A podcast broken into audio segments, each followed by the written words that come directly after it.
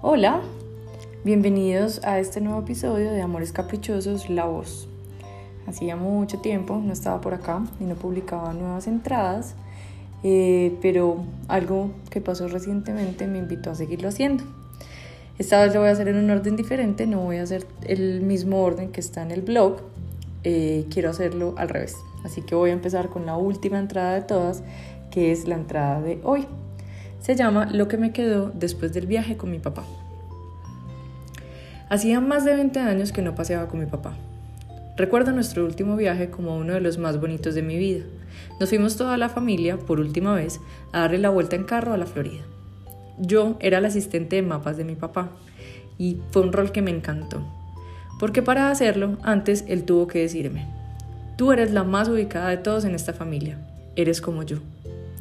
Eso para mí significó tanto, tanto, que hizo la diferencia en nuestro viaje. Muchas cosas han pasado desde entonces y he encontrado diferentes maneras de describir lo que nos ha pasado, lo que tenemos, la relación que hemos creado.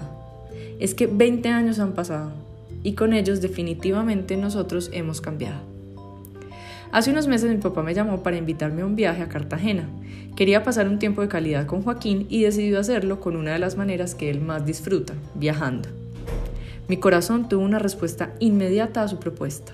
Sí, me encantó la idea. Me encantó la posibilidad de pasar unos días con él, en un hotel, disfrutando de lo que fuera que hubiera, en familia, con mi papá de nuevo.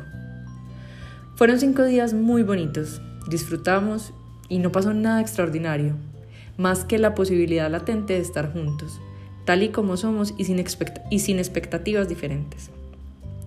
Para lograr esto tuve que entrar en un estado que no se me hace tan fácil, pero que cada vez logro más y más. Fue el estado de aceptación de las cosas tal y como son. Punto.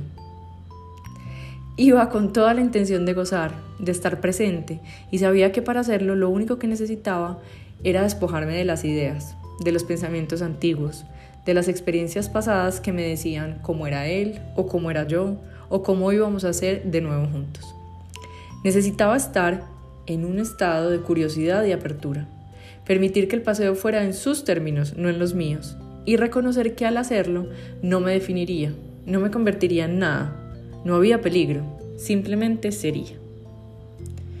Creo que fue tan claro para mí lo que necesitaba que pude lograrlo, y lo más bonito de todo es que no tuve que esforzarme, pasó y ya.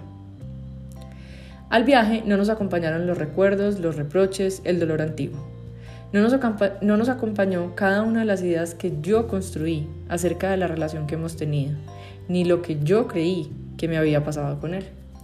Todo eso se quedó en donde corresponde, en un tiempo que no es hoy, en un lugar que no era Cartagena. Y saben, algo grandioso sucedió, y es que al pararme desde este observador, descubrí que hemos cambiado. Lo que somos ahora individualmente y en el colectivo de nuestra familia es otra cosa.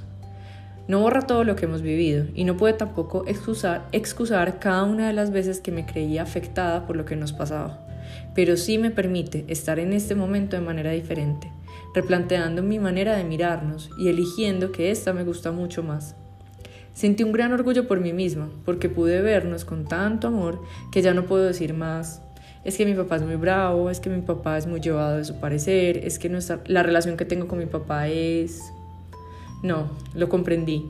Nada es. No somos nada. Y es en esa nada que podemos materializar lo que estemos dispuestos a hacer.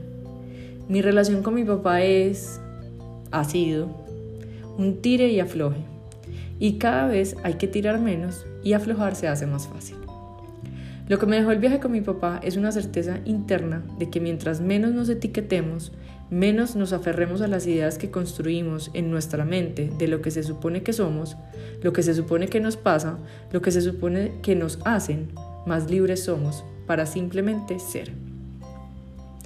Mi papá y yo nos volvimos a encontrar, nuevos como siempre. Y aunque el propósito del viaje era que él pasara tiempo de calidad con Joaquín, el regalo que, que recibí fue mucho más que eso. Fue volver a ser al lado del que me dio, junto con mi mamá, la vida Ahora puedo seguir encontrándome con Él adentro de mí, cada vez que sigo reconociendo lo que me viene de Él, lo que nos une, en lo que nos parecemos, lo que tomo de su manera de vivir. Le encuentro en el nuevo libro que me compré, uno que él nunca me dejó tocar cuando era niña y que siempre quise tener. Ahora lo tengo porque lo he vuelto a encontrar. Bueno, y así termina este, esta nueva entrada de Amores Caprichosos, el blog. Espero que la hayan disfrutado y yo estoy muy contenta de volver por acá. estén atentos que próximamente vendrán nuevos episodios. Que tengan feliz día.